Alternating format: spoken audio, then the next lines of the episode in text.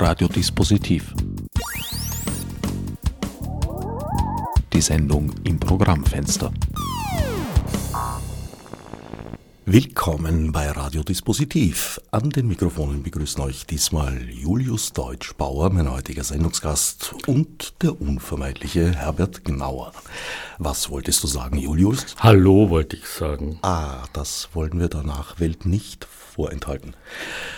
Julius, bei dir habe ich jetzt lange überlegt, als was ich dich vorstellen soll und bin zum Schluss gekommen, ich versuche es mit Verstörer.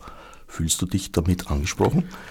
Ja, also ich habe, ich hab, bevor ich hierher gekommen bin, war ich im Kaffeehaus und da machte mich eine Dame am Nebentisch aufmerksam. Ich hätte heute einen ganzseitigen Artikel in einer österreichischen Tageszeitung mit Bild und so weiter. Und die kannte sich tatsächlich aus mit meiner Arbeit, weil sie meinte dann gleichzeitig, aber einige ihre Plakate sind richtig unangenehm, ja grauslich und machte dann so eine Geste des Erbrechens. Naja, das ist nicht ganz von der Hand zu weisen. Manche sind sehr unterhaltsam, sehr lustig, obwohl harmlos sind sie nie. Und manche sind tatsächlich, äh, ich würde sagen, im Wortsinn schrecklich. Ob ja, es gibt auch so eine Art Triggerwarnung inzwischen, auch im MAG, vor meinen Plakaten, äh, dass sie zumindest äh, auf äh, manchmal unangenehme Weise provozieren könnten. Du verstörst ja in eigentlich nahezu allen Kunstrichtungen. Äh, du machst eben deine Plakate, die überhaupt, denke ich mal, der rote Faden deines Wirkens sind. Du machst Ausstellungen, du schreibst Bücher, du drehst Filme, du hast Events und Performances Sonderzahl und äh, ja, unglaublicher thematischer Vielfalt, Theaterproduktionen und so weiter und so fort. Wie kam es dazu? Es begann, also das mit den Plakaten, also Künstler wurde ich schon früher, als ich einmal beschloss, Künstler zu werden dann 30 Jahre mache ich jetzt äh, mit 25 ungefähr. Äh, ich bin 61. 30 Jahre lang mache ich jetzt Plakat und dadurch kam, dazu kam es, dass ich vor 30 Jahren in der Brigittenau in Wien am Standesamt heiratete. Dort kam es zum ersten Plakatmotiv naturgemäß mit meiner damaligen Frau Marlene. So kam es dazu. Und dann fügte sich ein Plakat nach dem anderen. Am Anfang weiß man ja nie, ob man das jetzt einmal macht, weil es irgendwie ein witziger Gag ist, seine Eheschließung nicht nur am Standesamt und in den Dokumenten zu veröffentlichen, sondern auch auf der Straße. Äh, der Standesbeamte meinte damals, ich soll nicht zu ernst schauen. Mein Trauzeuge sprang auf, das war die Rosa Artmann, und sagte, ich kann, äh, der Bräutigam kann schauen, wie er will, es ist seine Hochzeit. Aber diesen ernsten Blick habe ich mir durch fast alle Plakate behalten und inzwischen sind es ja 210 immer mit mir ähm, oder meistens, es gibt ganz wenige Plakate, wo ich nicht drauf bin. Es gibt eine lustige Anekdote, die, wenn ich dir erzählen darf. Meine Mutter ist 92, lebt im Häuschen, wo ich und meine Geschwister aufgewachsen sind. Und dort west sie heute noch und fragt mich, wer es äh, gehört hat, ich hätte bald eine Ausstellung im MAC, durch meine Geschwister hat sie das vernommen. Ich habe sie ja zu verschweigen versucht. Und sie sagt, und was stellst aus? Und ich habe gesagt, ja, meine Plakate. Und was ist drauf? Ja, ich, immer du. Ja, sie kennt einige meiner Plakate und dann Hauptgegenstand meiner Plakate. Und dann meint sie, ja, wer soll denn das kaufen? So schön bist du auch nicht. Und sie hat dann die ganze Nacht äh, nachgedacht. In der Früh beim Frühstück hat sie mich empfangen mit so einem kleinen Zettel. Äh, sie reißt immer, um Papier zu sparen, so Medikamentschachteln äh, auseinander und dreht sie um, dieses Schachtelwerk, und beschriftet dann die, die Innenseite der Medikamentschachtel, die unbedruckte. Und da hat sie ganz in kleiner Schrift äh, aufgeschrieben, was ich hätte alles malen bzw. abbilden könnte, um mich zu vermeiden. Und dann beginnt sie mit Trauben und Äpfel und Blumen und Kinderwegen und alte Frauen. Äh, keine junge, Fra äh, junge Frauen, damit ich nicht in Versuchung gerate. Äh, und so weiter. Berge, Senf. Wir hatten am Abend gejausnet, irgendeine Jause, die Senf erforderte. Also es war noch die Senfdose dort, Senf, und ich sagte dann, ja, mit Senf beginne ich. Und dann steht da noch drauf, äh, keine Gewehre, Hitler auch nicht, dein Gesicht auch nicht. das auf einer Ebene ist ein hartes ja, Wort von einer Mutter. Ja, also Gut, sie hält, sie, also meine Mutter hält sehr viel von meiner Kunst, wie man sieht. Gut, manches hast du ja schon abgearbeitet, die Berge zum Beispiel. Ich erinnere mich an Bergpredigt. Ja. Beim Senf bin ich mir jetzt nicht ganz sicher. Äh, Senf habe ich, äh, es gibt eine Fotoarbeit von mir mit Senf. Ja, es gibt sogar einen Film, wo ich damals als eine österreichische äh, Regierung äh, forderte, die Künstler sollten nicht mehr gefördert werden. Das war diese schwarz-blaue Regierung unter Schüssel und Morak als Kulturstaatssekretär, wenn sich irgendjemand an den noch erinnern will. Äh, und die, forderten, die Kulturförderung zurückzuschrauben. Stattdessen sollen sich die Künstler ähm, mit der Wirtschaft, mit der österreichischen Wirtschaft verbünden und ich habe mich dann sofort vorstellig beim Hautner Markov gemacht und habe einen Film produziert, wo ich am, äh, an einer U-Bahn-Station stehe mit einer großen Senfdose, die ich vor mich hinhalte.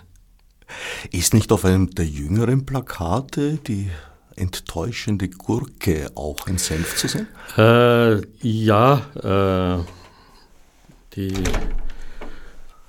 dieses neueste Plakat quasi, das Plakat Nummer 210, das ich den augenblicklichen Regierungsbildungen in Niederösterreich und Salzburg gewidmet habe, mit äh, wörtlichen Zitaten von Herrn Haslauer und Frau, deren Namen erinnere ich einfach nicht.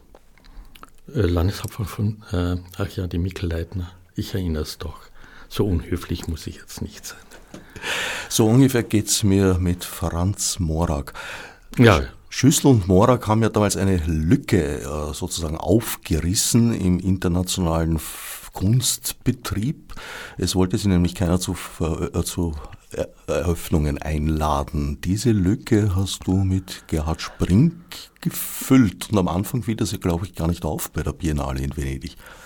Ja, äh, also wir wurden dann auch schon eingeladen von gewissen Institutionen, diese Lücke zu füllen und äh, unterbreiteten immer sehr über überlange Reden.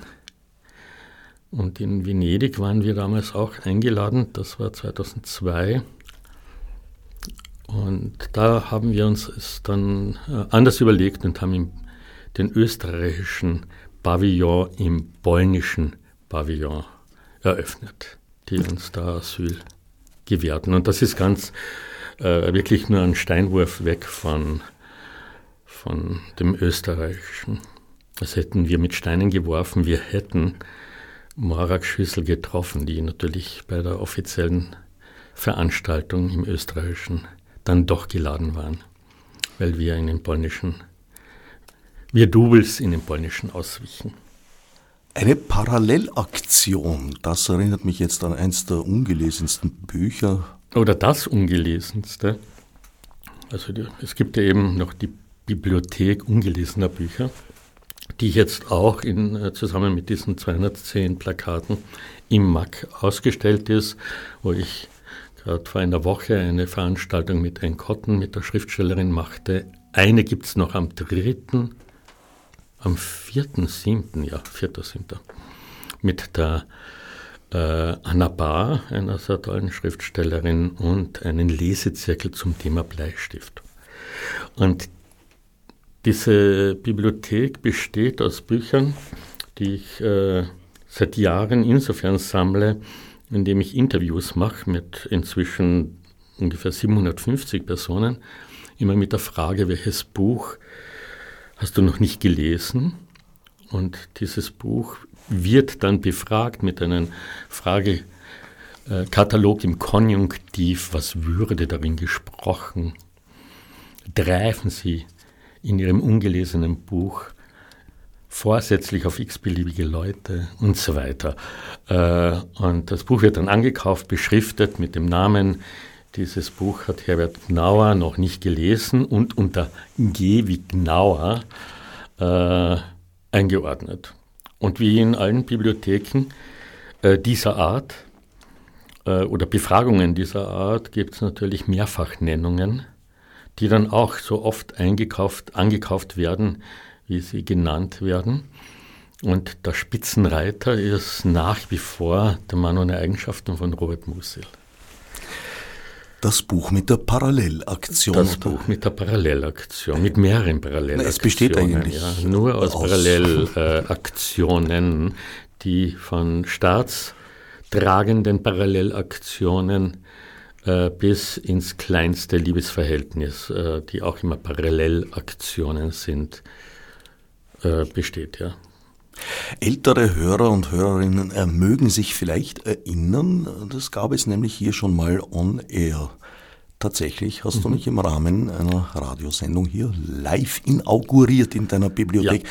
Das Buch ist äh, unschlagbar in seiner Ungelesenheit. Weißt du noch welches? Ja, Nada Burcha. Antworten. Ach, das es ja noch immer nicht. Das ist ein das ist äh, als Attrappe mit dem Namen Herbert Gnauer unter G zu finden, aber ohne den erwarteten, ersehnten äh, Inhalt. Ohne die Antworten. Mit Nada Burtscha war ich damals im Studio hier, oder? So ist es. Die hat damals äh, Gedichte gelesen. Ich hatte damals diese, diese Theatergruppe Theater des Verhinderns, wo Nada Burtscha ein, ein wichtiger Teil war. Und sie taucht auch immer wieder in meiner Kunst auf. Kürzlich, äh, also am vorletzten Plakat, das noch immer Aktualität hat, weil ich ja auch Lesedemos organisiere. Und da ist sie äh, äh, das Covergirl in einem gelben Kleid mit einem Büchlein von Mayröcker vorm Gesicht. Eben in DSGVO kompatiblerweise abgebildet. Das alles, was du jetzt aufgezählt hast, sind Aktivitäten, die rund um diese Ausstellung herum geschehen. Im MAC, im Kunstblättersaal noch zu sehen bis Anfang August. Aber Veranstaltungen wird es keine mehr geben. Eine noch am 4.7. Das ist die letzte. Die mit der Anna Paar die letzte Woche gab es eine Lesen und Handarbeiten im Zirkel, heißt die Veranstaltung. Und da wird zum Thema Bleistift aus diversen Literaturen gelesen. Und als Belohnung bekommt man dann eine Lesung von Anna Paar kredenzt, die augenblickliche Staatspreisträgerin von, für Literatur. Ja. Also gerade sehr begehrt Naturgemäß auch von mir. Lesen und Handarbeiten ist eine Veranstaltungsserie, die die Bibliothek der ungelesenen Bücher eigentlich seit Anbeginn begleitet. Seit 26 Jahren veranstalte ich das immer unterschiedliche Themen oder Wörter vor allem.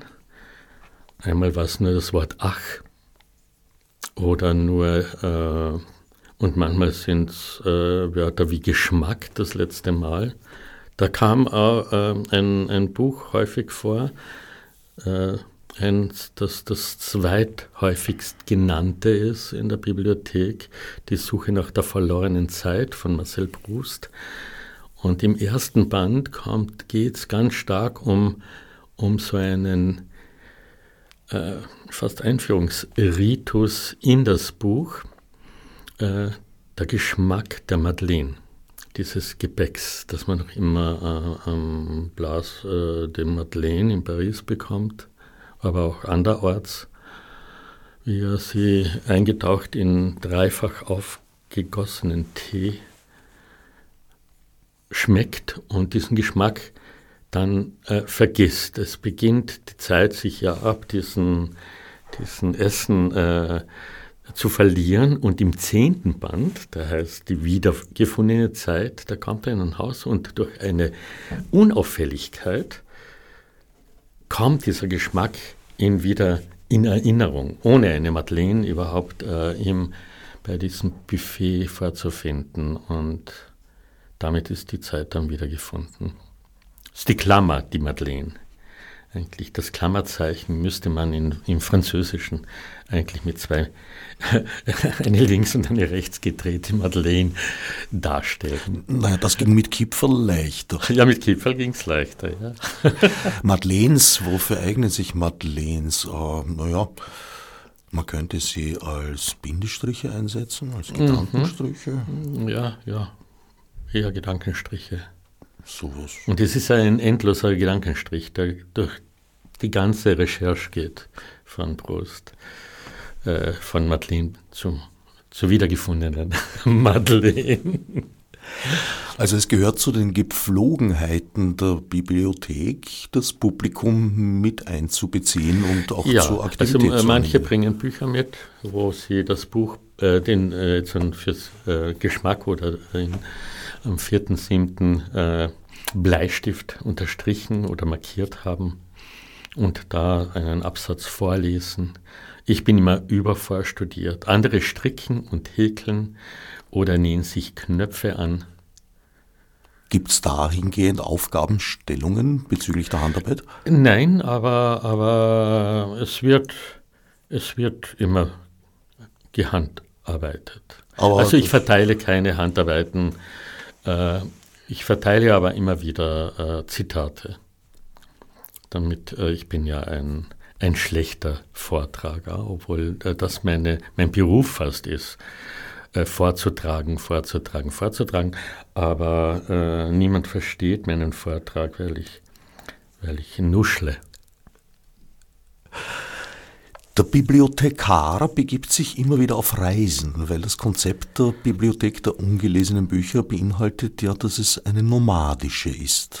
Ja, sie war jetzt schon lange nicht mehr in Wien. Ich bin ganz glücklich, dass sie jetzt einmal äh, vier Monate, solange die Ausstellung jetzt an, läuft, jetzt noch zwei Monate in Wien einmal wieder ist. Davor war sie in der Nähe von Köln, im Bergisch Gladbach, in einem sehr kleinen, feinen Stadtmuseum davor in Stuttgart, davor im Muselhaus in Klagenfurt, in meiner Heimatstadt. Ja, also das, äh, das Nomadische ist ihr, ihr seit Anbeginn eigentlich eigen. Ja. Schon innerhalb in Wien reiste sie von Museumsquartier dann ins Freud-Museum und dann in den äh, 15. Bezirk und so weiter und so weiter. Naja, sie hat auch durchaus schon international Station gemacht in der Schweiz und wie du mir in vorhin verraten Zürich, hast. In Basel, in Winterthur, in Brüssel, mehrfach in Berlin, auch in Philadelphia, stimmt, und in New York einmal, ja. Das war da hatte ich lustigerweise dann einige deutschsprachige Interviews mit sehr alten jüdischen Migrantinnen, die dann extra kamen und, und sich unbedingt in ihrer Muttersprache noch interviewen zu lassen zu einem ungelesenen Buch. Das war eigentlich ein, ein ziemlich äh, berührendes und schönes Erlebnis. Ja.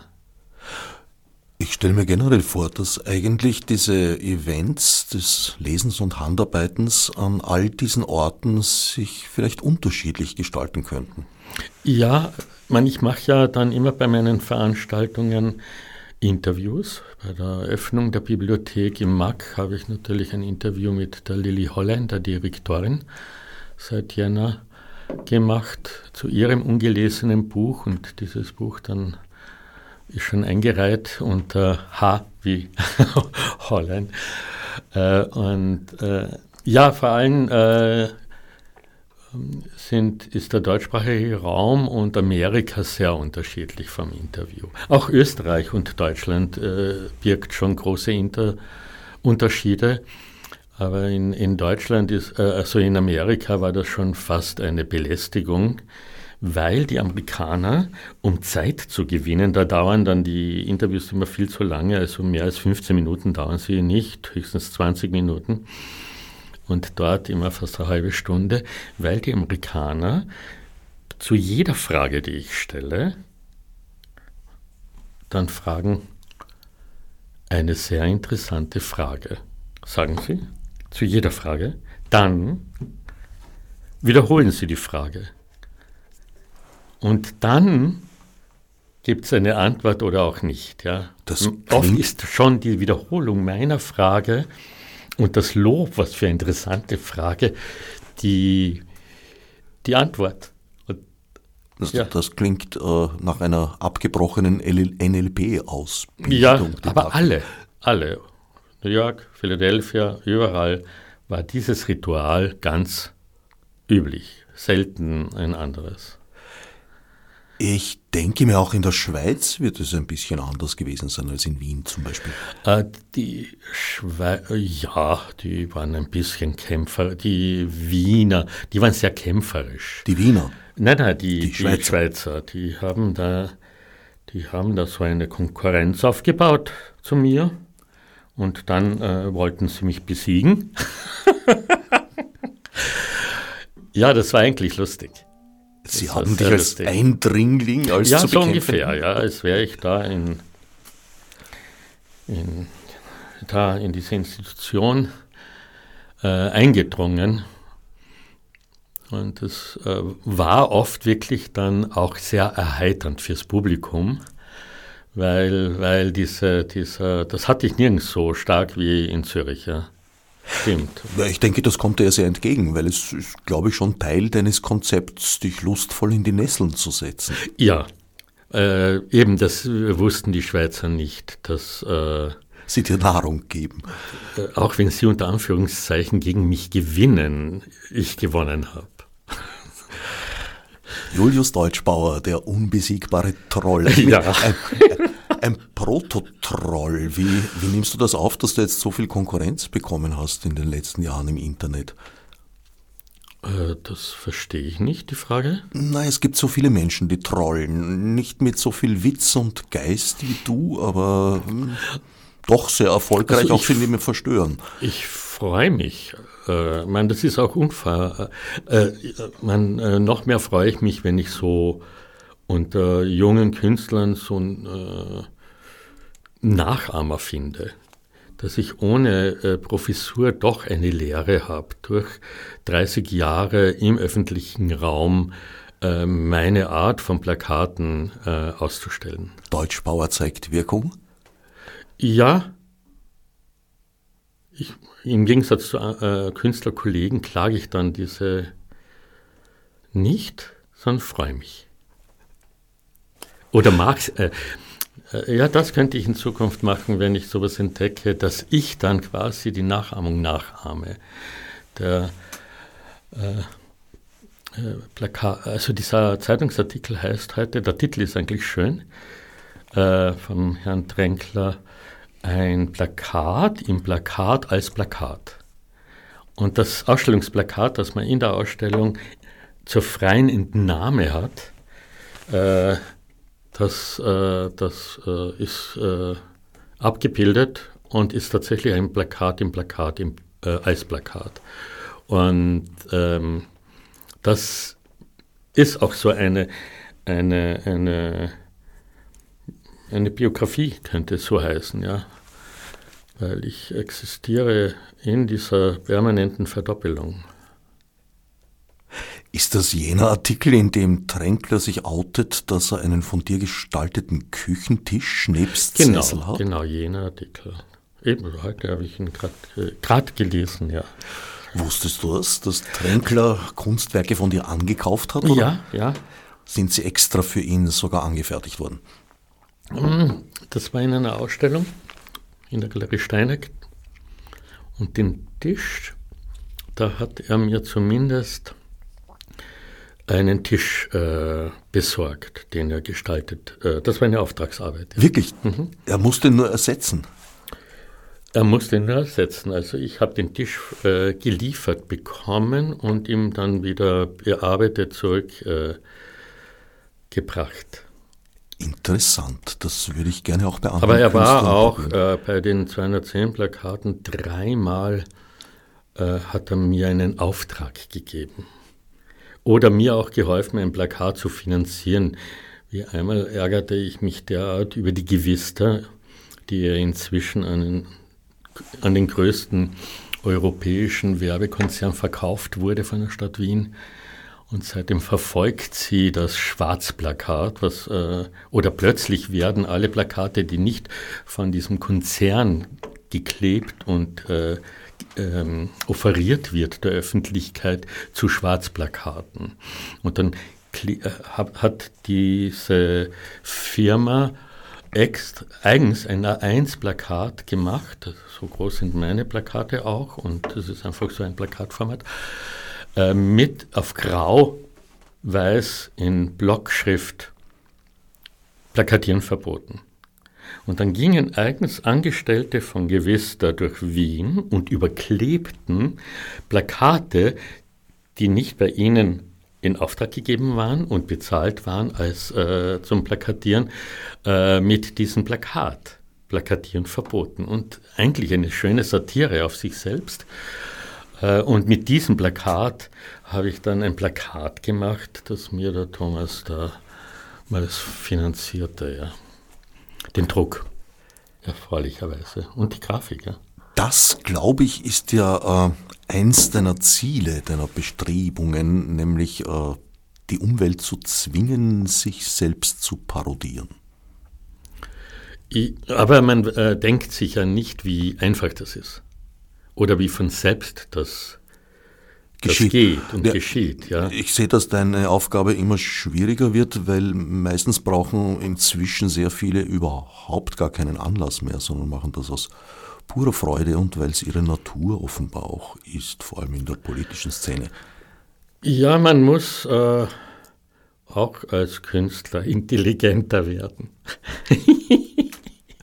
ob, ob, mir das noch gelingt, äh, weiß ich jetzt nicht, aber naja, also äh, zumindest habe ich, hab ich angekündigt bei meiner kleinen Eröffnungsrede im MAG, dass ich noch äh, lange, Plaka äh, angedroht muss man sagen, dass ich noch sehr lange plakatieren werde und Plakate machen werde. Meine Mama, wie gesagt, ist 92, ich bin jetzt 61. Also wenn ich ihre Gene habe, kommen noch einmal 210 Plakate dazu. Also wird es noch einige Ausstellungen im MAC geben, so alle 15 Jahre. Äh, also noch zwei. Und das letzte Plakat habe ich ja schon gesichert. Das letzte? Das ja, weil das werde ich ja nicht erleben können. Das hast du notariell hinterlegt? Ja. Äh, mein, ich wollte es meinen Sohn, der 30 ist, hinterlegen, aber er hat gesagt, äh, Papa, das kann ich nicht machen. Aber meine, meine Stieftochter Antonia Prohaska, die hat gesagt, ja, das macht sie. Und die hat das, die Idee sogar erweitert. Sie hat, äh, also das Plakat wird einfach, äh, äh, meine Plakate sind immer so strukturiert, es gibt eine, oben eine Headline und unten eine Fußline und äh, Julius Deutschbauer endlich tot. Und sie meinte, ja, dann brauchst du ja auch kein Grab, weil ich werde natürlich deine Asche der Druckerei geben. Und äh, ja, ja. Also ich freue mich schon auf mein letztes Plakat. Aber zum Glück ist, oder hoffentlich ist bis dorthin noch Zeit, aber man kann ja täglich dahingerafft werden. Deshalb äh, habe ich das letzte schon, äh, auch meinen, meinen Haus- und Hoffotografen, Leib, äh, äh, David Jagerhofer, äh, die Grafik machen lassen, der die letzten 70 oder 80 Plakate von mir äh, druckfertig machte. Und insofern ist alles in, in sicheren Tüchern. Ich frage mich gerade, welche Farbe deine Asche wohl geben könnte. Ja, na, es gibt ja, früher äh, war das noch häufiger, äh, als der Vierfarbendruck noch teurer war. Äh, da gab es oft Plakate mit Schmuckfarbe, wo man noch einen zusätzlichen Farbgang machte mit äh, Farbe. Und äh, man, was wird die Asche schon für Farbe geben? Ja, ja, so grau, bisschen Zahngold. äh, ja, was halt Asche für Farbe gibt. Ich stelle mir auch eher so braun-grau-Töne mhm, vor. Mhm. mhm. Ähm, ja, ich wünsche dir ein langes Leben und dass ich dieses Plakat nicht erleben muss. Ja. Aber generell empfindest du jetzt äh, diesen Trend der Politik zum Beispiel äh, im Fach der Realsatire sich weiterzuentwickeln als Konkurrenz oder ist dir das ein Ansporn? Ähm, also ich finde das jetzt nicht so ein, ein Problem, weil wenn ich jetzt an, an die an, jetzt bin die letzten 30 Jahre, da gab es schon einiges an Politik. Und ich bin Kärntner, 20 Jahre oder 25 Jahre, Jörg Haider, äh, haben schon viel geboten, dass man noch äh, verschärfen kann oder einfach übernehmen kann. Zum Beispiel eine, eine ganz frühe Plakate noch aus den 90er Jahren, da heißt eins, natürlich bin ich gegen Rassismus. Und dieses, äh, und äh, natürlich bin ich gegen Ozonloch, natürlich bin ich gegen die Atomenergie. Also dieses natürlich. Weil Haider hatte die Gepflogenheit, immer äh, Unlauteres zu sagen. Antisemitisches, Wiederbetätigendes. Und dann gab es den Aufschrei, dann trat er vors Mikro und sagte, aber natürlich bin ich gegen Rassismus.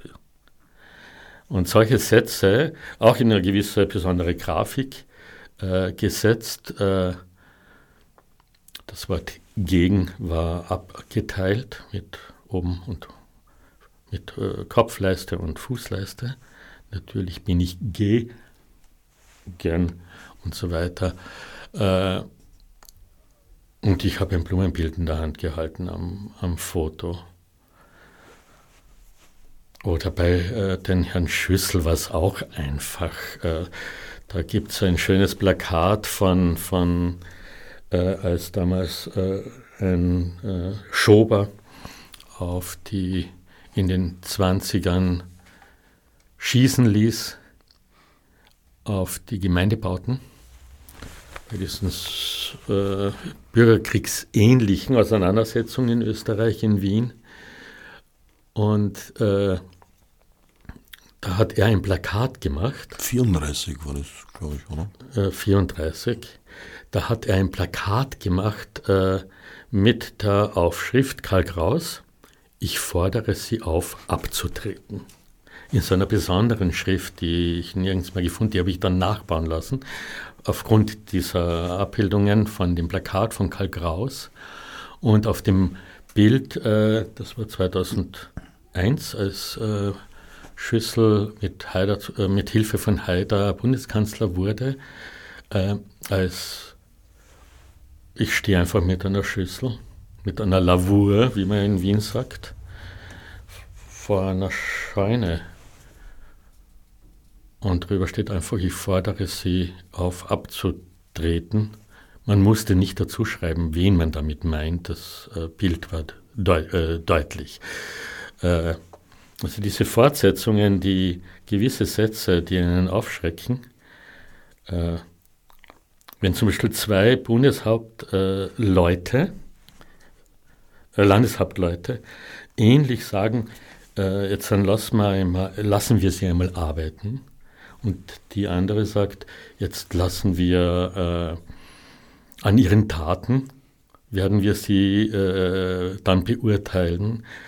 Und das ist schon interessant. Also solche Sätze kann man eigentlich, wie ich auf diesem Plakat, deswegen wollte es auch kein Medium abbilden, äh, mit äh, Zitaten aus äh, Rasse und Macht von äh, Adolf Hitler äh, aus Mein Kampf äh, nacherzählen. Also äh, doppen, nicht einmal doppen, ja. Ein, eher ein harmloses Zitat habe ich da bei Herrn Haslauer verwendet, Hausmaus zu Hausmaus. Ah na, der Storch zur Störchen, direkt aus der ersten Seite von diesem Kapitel äh, Rasse und Macht. Und bei der Mikl Leitner Hausmaus zur Hausmaus, Feldmaus zur Feldmaus. Da, so wurde äh, in Mein Kampf die Rassenlehre äh, erklärt. Mein Kampf, da hast du auch Lesungen veranstaltet mit einem Künstler, dessen Sprachzentrum nach einem Schlaganfall schwer in ein Beeinträchtigung gezogen Ja, äh, die Frage war, wie kann man dieses Buch, das doch häufig als ungelesenes Buch in der Bibliothek ungelesener Bücher äh, genannt wird und dann auch angekauft wird. Es gibt ja inzwischen auch eine akademische, äh, kommentierte äh, Auflage, die man relativ günstig für dieses heftige Werk und auch gut gemachtes Werk äh, in, die, in eine Bibliothek äh, ganz ohne äh, rot zu werden äh, stellen kann. Und äh, da war die, äh, die Frage, wie kann man dieses Werk lesen? Ja? Weil verständlich lesen mag ich es eigentlich nicht. Ja? Äh, äh, Weil es einen schon graust und graut vor den Formulierungen. Oder auch manchmal muss man einfach lachen, wie, wie, wie äh, dümmlich. Äh, wie dümmlich, ja, du sagst, dass äh, das ausgedrückt ist. Und ein befreundeter Künstler, der äh, von mir sehr geschätzt wird, wir haben schon einige Projekte gemeinsam gemacht, äh, der David Moises, der hat äh, vor etlichen Jahren schon einen Schlaganfall bekommen und kämpft noch immer damit, sein, seine Sprachfähigkeit wieder zu erwerben, aber am Anfang konnte man gar nichts verstehen, wenn er mit einem sprach. Hat aber immer gesprochen und gesprochen. Und das, äh, ich habe ihn gefragt, äh, ob er bei mir in der Bibliothek eine Mein Kampflesung machen möchte. Und er war sofort bereit. Und eben diese Stelle mit äh, Hausmaus zu Hausmaus, Feldmaus zu Feldmaus, hat, da hat er, aus diesem Kapitel hat er zwei Seiten gelesen und man hat kein einziges äh, Wort wirklich verstanden. Aber er hat wirklich Satz für Satz vorgelesen. Das Publikum war extrem geduldig. Und der letzte Satz ist, es wird sich wohl keine Katze finden, die gar humanistische Empfindungen Mäusen gegenüber haben könnte. Und das Wort Mäusen war das einzige Wort, das man aus der Lesung von David Moises verstand. Ja, ist äh, sein damaliger Galerist oder noch immer Galerist, der ist rausgegangen, er hat, hat das kaum ertragen, diese Lesung. Und ich habe dann auch irgendwie schon schlechtes Gewissen bekommen, ob man das überhaupt machen kann. Also die, äh, aber nachdem er auch nachträglich äh, nach wie vor äh, froh war, das gemacht zu haben, auch weil es ihm äh, wieder so einen Mut gegeben hat, äh, Kunst und Performance zu machen, mh, hm, ja, stehe ich heute noch dafür oder davor. Und das ist jetzt inzwischen acht Jahre her, glaube ich. Ja. All das oder zumindest, pardon, sehr vieles davon findet man dokumentiert auf deinem Website julius-deutschbauer.com. Einen Punkt, wo du dich auch lustvoll in die Nesseln gesetzt hast, würde ich doch sagen, ist die Suche nach der unpolitischsten Theaterproduktion, die du gemeinsam mit Ali M. Abdullah und Harald Posch und dem Werk X ein paar Jahre lang alljährlich veranstaltet hast, ein Negativpreis. Äh, genau zehnmal haben wir das veranstaltet. Jedes Jahr, immer kurz vor dem Nestreu. Es war so ein bisschen ein Gegen-Nestreu. Geboren, wieder so ein Projekt, das dann weiter und weiter und weiter ging, das ich äh, einmal mit in der Bildenden Kunst in München gemacht habe. Äh, und dann sind eben äh, Harald Bosch und Ali Abdullah an mich herangetreten, ob ich das nicht als Serie bei ihnen über Theater machen will. Und das wurden dann wirklich zehn äh, Ausführungen, immer mit ungefähr 20 Nominierungen pro Jahr im Theaterbereich äh, in Kategorien wie der längste Zeigefinger, die dickste Staubsschicht und so weiter und so fort. Und in der Zeit habe ich mir, glaube ich, doch einige Feinde gemacht. Weil das bedeutet, äh, das sind äh, eben 20 mal 10, 200, in den 10 Jahren waren es 200 Nominierungen von Künstlergruppen und Künstlerkollegen manche, äh, aber nicht viele, sind mir immer noch gram, dass sie nominiert wurden im, im Unpolitischen. Äh, und das war auch teilweise sehr ungerecht. Es waren dann doch auch äh, so äh, geschätzte politische Künstlerkollegen von mir äh, auch immer wieder nominiert und äh, so gesehen bin ich froh, dass ich das nicht mehr mache. In meinem Alter kann ich mir nicht noch mehr Feinde leisten. ich glaube mich zu erinnern, dass äh, Frédéric Lyon einmal aufgetaucht ist. Ja, das fand ich aber toll. Der ist, äh, weil viele sind ja nicht gekommen zu den Nominierungen. Ich habe dann diese Dornen, diese Stacheldraht-Dornenkronen immer äh, Leuten dann überreicht die ich einfach zu den Personen, die nominiert waren und nicht gekommen sind, äh, als StellvertreterInnen. Als Stellvertreter und die haben sich dann immer auch höflich bedankt, manchmal mit Reden. Aber äh, der Frederik ist gekommen, Leon, äh, und äh, hat äh, sein Stück beschrieben, die Absichten, die er damals hatte und so weiter. Äh, oder auch die, die bei der letzten oder vorletzten die äh, Burgtheaterdirektorin Bergmann kam und hat wirklich eine berührende Rede gehalten als Verteidigung äh, dieser Arbeit, die ich da äh, kritisiert habe oder wir, ich habe eine Jury gehabt äh, äh, oder jedes Mal eine Jury ernannt, manchmal äh, meistens äh, und Leute, die selbst schon einen solchen Preis erlangt hatten und zu Hause hatten. Und ich habe dann gehört, dass die Frau Bergmann, solange ihre Direktion noch lief im Burgtheater, den Preis in ihrem Büro hängen hatte. Bin ich stolz drauf. also manche haben es mit äh, Humor, aber auch mit, äh, es gibt so einen schönen Ausdruck von äh, Walter Benjamin, äh, ernster Spaß. Und die haben es mit ernstem Spaß angenommen. Also doch genug, äh, also den Spaß daran er, erkannt, aber auch den Ernst nicht übersehen. Ja, weil es ist ja, wenn es nur Spaß ist, ist es ja langweilig. Ja, vor allem Hut ab. Also es gibt nicht so viele Menschen, die den Mut haben, sich äh, einer solchen Veranstaltung zu stellen, weil sie damit rechnen müssen, dort äh, Niedergeburt ausgepfiffen und mundtot gemacht zu werden. Vor allem. Nein, die wurden immer, äh, äh, die wurden, also rechnen kann man mit allen, aber die wurden, die wenigen, die kamen, um den Preis entgegenzunehmen und sich zu äußern, wurden immer bejubelt. Also, äh, eine hat sich dann die, wie heißt sie denn? Die Hesse, genau, die, wie heißt sie mit Vornamen? Die vom Museum da im Augarten. Äh, nicht Kindermuseum, aber so ähnlich. Äh, Mut. Die Direktorin vom Mut, die Gründungsdirektorin vom Das hast mich in die Irre geführt. Das ist ein Veranstaltungsort eher als Museum. Ah, nicht Museum, genau. Äh, Veranstaltungsort. Es ging ja um Theater.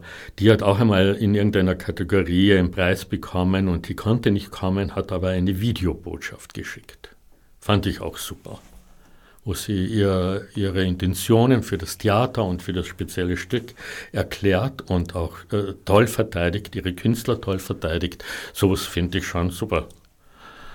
Andererseits ist es auch natürlich auch von dir mutig gewesen, da äh, im Glashaus sitzend mit Steinen zu werfen, weil du zu derselben Zeit ebenfalls als Theaterschaffender tätig warst.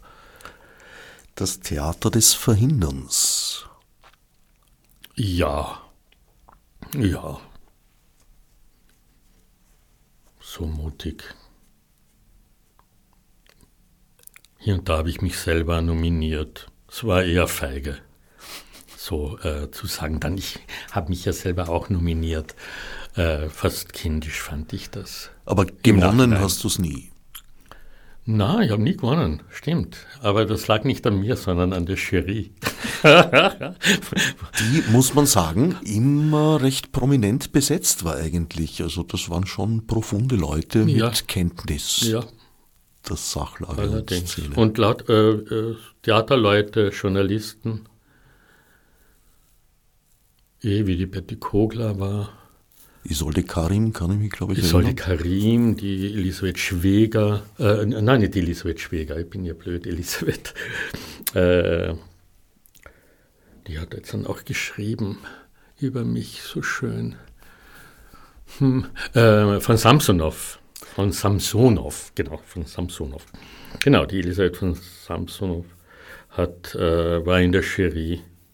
Übrigens auf den Plakaten, die man entnehmen kann in der im äh, MAC kann man äh, alle Texte der Texter und Texterinnen, die über mich geschrieben haben, auf der Rückseite lesen, sogar in englischer Übersetzung auf dem Zweitplakat. Julius Deutschbauer, mein heutiger Sendungsgast, die Ausstellung, die wir zum Anlass genommen haben für die heutige Sendung, ist noch bis 6. August 2023 im MAC zu sehen, in der, im Kunstblättersaal. Veranstaltung wird es nur noch eine geben, aber du führst deine Veranstaltungen und Events sicher unverdrossen weiter. Wird es noch eine Lesedemo geben? Äh, nicht vom Mac aus, aber es sind noch etliche Lesedemos äh, geplant. Ich muss noch einiges erfüllen. Das ist ein Projekt, das äh, von der Stadt Wien gefördert ist und ich habe noch nicht mein Soll erfüllt, zum Glück, weil das ist echt äh, ein schönes Event. Worin besteht das Soll? Äh, Jetzt habe ich vier Lesedemos gemacht, immer in anderen Bezirken. Die äh, Erstbezirkslesedemo war eben vom MAC aus, immer mit Autoren, die in Reklam erschienen sind, äh, die im Bezirk gearbeitet haben. Zum Beispiel im dritten Bezirk möchte ich die nächste machen. Äh, weiß ich noch nicht genau den Ort, aber auf meiner Homepage wird es bald stehen. Äh, mit den Autoren ähm, Bachmann, äh, wer ist noch? Äh, Robert Musil und äh, Bachmann, die gibt es in Reklam. Und da geht man, äh, bis letztes Mal waren wir über 40 Leute, gingen äh, bei nicht gutem Wetter, aber es hat zum Glück gerade eine Regenpause gegeben, jeder lesend, Josef Roth, Ebner Eschenbach und noch einen dritten Autor, äh, quer durch die Straßen, durch Lokale, unterbrochen lesend, lesend, lesend, wie so ein kleines Gewitter. Und Reklam ist es deswegen geworden, weil es erstens wie ein äh, Zitronenfalter leuchtet, wenn man da 40 Leute mit so Zitronenfaltern aus Zitronenfaltern lesend durch die Straßen gehen sieht und gleichzeitig hat es dieselbe Größe oder Höhe zumindest wie ein Smartphone. Und viele Leute schauen ja auf der Straße, man, mir geht es ja selbst auch so, oft auf ihr Smartphone und dann gibt es so ein ähnliches Format, aus dem man, in dem man blättern kann und lesen. Siehst, ich in meiner restkatholischen Tradition habe es eher mit Gebetbuch assoziiert. Ach. Ein interessantes Erlebnis übrigens, eine interessante Selbsterfahrung auch, weil man als Lesender quasi ausgeliefert ist. Glücklicherweise gibt es da Begleitpersonen, die dafür sorgen, dass man nicht unter den Bus gerät. Man ist, also ich war zumindest sehr aufrichtig mit Lesen beschäftigt, so dass ich in dem einen Lokal, das wir durchquert haben, das Wesentlichste gar nicht gesehen habe, nämlich dass da für uns ein Tablett mit Spritzern ja, vorbereitet ich hab's übersehen. Und das passiert mir selten, wenn man mich kennt. Aber, aber danach wird man, im Markt war das leider nicht möglich jetzt mit äh, äh, so demonstrativ, aber bei den anderen Stationen in den Bezirksämtern, äh, Museen, da wird man mit einer Jause belohnt und mit einer Lesung. Also bei dieser Lesung, bei der du dabei warst, äh, die wieder vom Mack ausging und wieder ins, in meine Ausstellung mündete, hat dann der Peter Waterhaus äh, äh, eine Lesung, eine Lesung gehabt. Peter Waterhaus ist auch der, der eine Institution gerade gründet im dritten Bezirk äh, und der mich auch einlud, von seiner Institution aus die nächste Lesedemo zu machen. Also ich kann die Teilnahme äh, nur empfehlen ist ein wirklich interessantes Erlebnis. Ich möchte raten, äh, einen Text zu wählen mit eher kurzen Sätzen. Also ich ging da Josef Roth lesend durch die Straßen und Lokale und das ist schon schwierig. Man ist dann in der Situation eines Volksschülers, dass man ständig die Zeile verliert und ja. mit dem Zeigefinger da mitfolgen muss. Also irgendwelche Gedichte oder sowas wären eigentlich ideal. Es waren Gedichte im 19. Bezirk von Ilse Eichinger, die ja dort geboren ist. Thomas Bernhard hat zwar auch sehr lange Sätze, aber sind manchmal schlichter als die von Josef Roth. Ja, ich bin da einige Male ins Stolpern geraten, sowohl übers Trottoir und sonstige Hindernisse, als auch im Text. Ja, die Leute brauchen gutes Schuhwerk. Und man braucht ein wenig Führung für so eine Lesedemo. Ja. Masse und Macht ging mir durch den Kopf.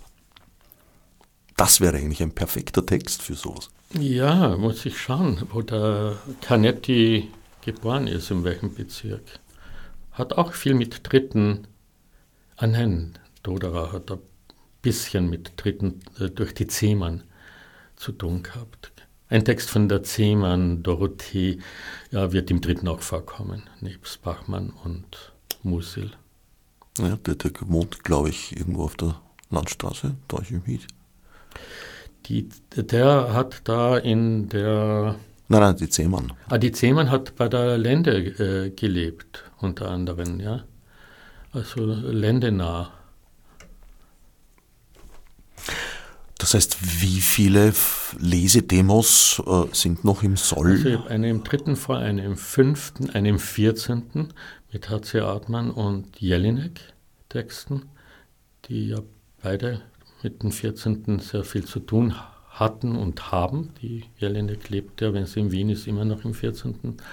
Dann im neunten mit äh, Doderer natürlich und Freud und äh, ja, es wird noch ein, äh, genug geben, werden sich bis Ende des Jahres oder vielleicht mache ich das dann einfach, auch wenn das Projekt abgeschlossen ist, noch weiter, weil es so schön ist. Ja, so einfach und so schön.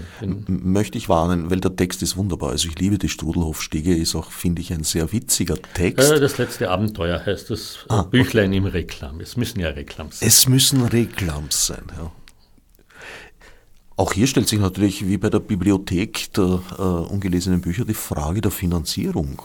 Ich sagte ja, das ist äh, finanziert durch die Stadt Wien, weil ich kaufe ja dann immer so einen Stapel dieser Bücher an. Manche und die, äh, wer will, kann sich die Bücher dann auch mit nach Hause nehmen. Und wenn man oft häufig da ist und jedes Mal, wenn man das Buch sieht, ach, das war ja beim Julius bei der Lesedemo durch den dritten, durch den neunzehnten, durch den fünften. Äh, fünfter ist äh, ja, da gewohnt die Mayrika, die auch am Plakat drauf ist und am Flyer. Äh, und, äh, und die Handel natürlich, beide äh, Reklam äh, so würdig geworden. So kann man sich quasi eine Bibliothek der angelesenen Bücher ja. verschaffen, weil also den Radetzky-Marsch innerhalb einer Lesedemo auszulesen, ist, glaube ich, ein sehr ambitioniertes Ziel. Aber bei Jandl werden es Gedichte. Manche nicht so einfach zu lesen, wenn man mhm. im fünften mhm. flanieren. Ja, da könnte ich vielleicht wieder mal teilnehmen. Ja, das ja, würde ja. mich interessieren. Ich mache mach Aussendungen und über die Homepage äh, sieht man dann immer, wann was los ist. Es gibt also einen Newsletter, den ja. auf deiner Website. Jul ja, man kann den auch bei mir bestellen auf meiner Website. Ja. Julius-deutschbauer.com. Im Juli bist du dann auf Urlaub und die Ausstellung ist sich selbst überlassen im MAC. Ach, Urlaub. Wenn man will, kann man auch, äh, und einige Personen ist, kann man mich auch äh, kontaktieren und ich mache gern so Geheimführungen. Geheimführungen. also, wer Julius Deutschbauer kontaktieren will, du meinst, wenn man sich Mühe gibt, kommt man an deine E-Mail-Adresse ran. Allerdings braucht man manchmal zwei, drei Versuche, bis du antwortest. Das stimmt. Also nicht verdrießen lassen, einfach öfter versuchen. Je frecher, desto besser. Mein Sendungsgast war, ist gerade noch Julius Deutschbauer. Die Ausstellung, von der unser Gespräch ausgegangen ist, zur freien Entnahme, noch zu sehen bis 6. August 2023 im Kunstblättersaal des MAC. Ich danke Julius Deutschbauer für den Besuch im Studio. Ich danke auch. Als Marburg mit Monesi. Fichte subsidiar.